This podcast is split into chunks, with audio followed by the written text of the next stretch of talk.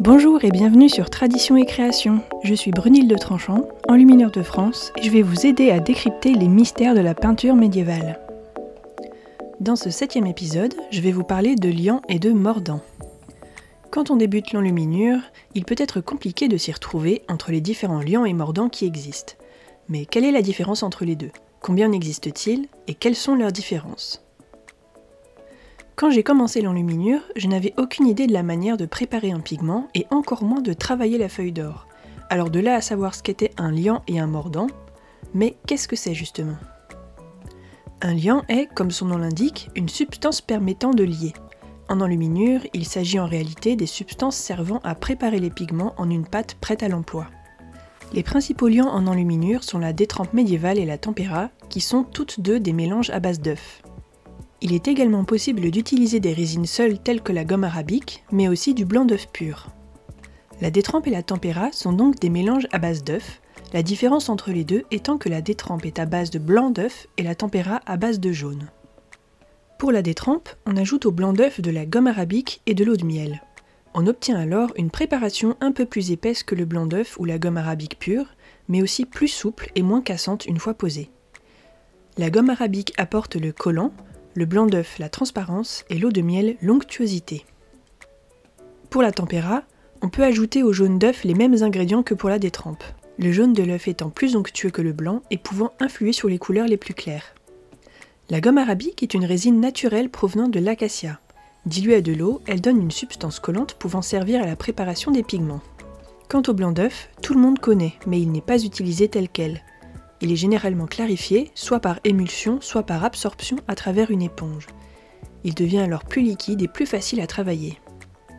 Concernant l'utilisation de tous ces liants, la préparation des pigments avec du blanc d'œuf ou de la gomme arabique pure sert généralement pour la calligraphie.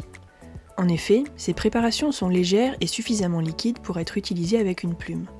La finesse des traits garantira leur tenue sans risque de craquelure. La préparation des pigments avec de la détrempe ou de la tempéra sert généralement pour la peinture.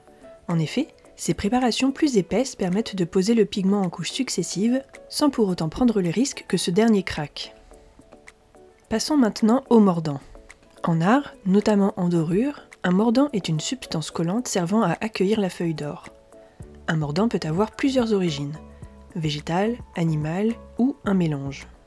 Pour les mordants d'origine végétale, ce sont souvent les résines naturelles qui sont utilisées pour faire coller la feuille d'or, comme la gomme arabique ou la gomme ammoniaque. La gomme arabique est donc de la sève d'acacia, et la gomme ammoniaque est extraite de la sève d'une plante asiatique nommée Ferula ammoniacum. Pour les mordants d'origine animale, ce sont souvent des colles faites à partir de peaux d'animaux, le lapin, le porc, la vache, la chèvre, le cerf, le poisson. On obtient la colle en faisant bouillir la peau pour en extraire le collagène. Le bouillon, une fois réduit, donne une substance gélatineuse et collante qu'il faut maintenir chaude pour qu'elle reste fluide. Les plus connus sont les cols de peau de lapin et de poisson. Il y a ensuite les mélanges. Ils sont en général composés d'une substance collante, une résine ou une colle de peau, associée à un assouplissant, souvent de l'eau de miel ou de la glycérine. En fonction du mordant préparé, on peut y ajouter d'autres ingrédients pour assurer une meilleure élasticité ou une meilleure résistance. Les mélanges les plus courants en enluminure pour la pose de feuilles d'or sont la détrempe et le gesso. La gomme arabique entre dans la composition de la détrempe. Si cette dernière sert de liant, elle peut également servir de mordant pour la pose de feuilles d'or. Elle est alors répartie en couches fines sur le support et après un temps de séchage, elle est réactivée pour accueillir la feuille d'or. La gomme ammoniaque est utilisée seule. Diluée dans de l'eau, elle donne une solution très odorante et très collante. Elle est répartie en couches fines sur le support et après un temps de séchage, elle est réactivée pour accueillir la feuille d'or. La colle de peau de poisson peut elle aussi être utilisée seule. Sa consistance est très épaisse, mais elle peut être ajustée par adjonction d'eau en quantité limitée. Comme les autres mordants, elle est alors répartie sur le support en couches fines ou plus épaisses pour obtenir du volume, puis après un temps de séchage, elle est réactivée pour accueillir la feuille d'or. Le gesso, lui, est l'outil phare pour la pose d'or à la fin du Moyen Âge. Sa consistance épaisse en fait le mordant idéal à poser en épaisseur afin de créer du volume. Sa résistance permet de le poncer avant d'accueillir la feuille d'or, mais aussi de brunir l'or une fois posé pour lui apporter un effet miroir. Le gesso est donc posé en couche généralement épaisse et réactivé après un temps de séchage pour accueillir la feuille d'or. Voilà donc ce qu'il faut retenir. Un liant sert à préparer un pigment en vue de peindre ou de calligraphier, tandis qu'un mordant sert à accueillir la feuille d'or sur un support.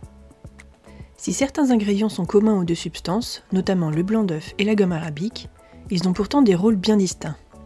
Quoi qu'il en soit, c'est tout pour cet épisode. J'espère qu'il vous aura plu. Si c'est le cas, n'hésitez pas à le partager autour de vous et à vous abonner pour ne pas louper les prochaines sorties. Pour finir, dites-moi quel genre de lion ou de mordant vous utilisez, car je sais qu'il en existe beaucoup et que je suis loin de tous les connaître. Sur ce, je vous dis à très bientôt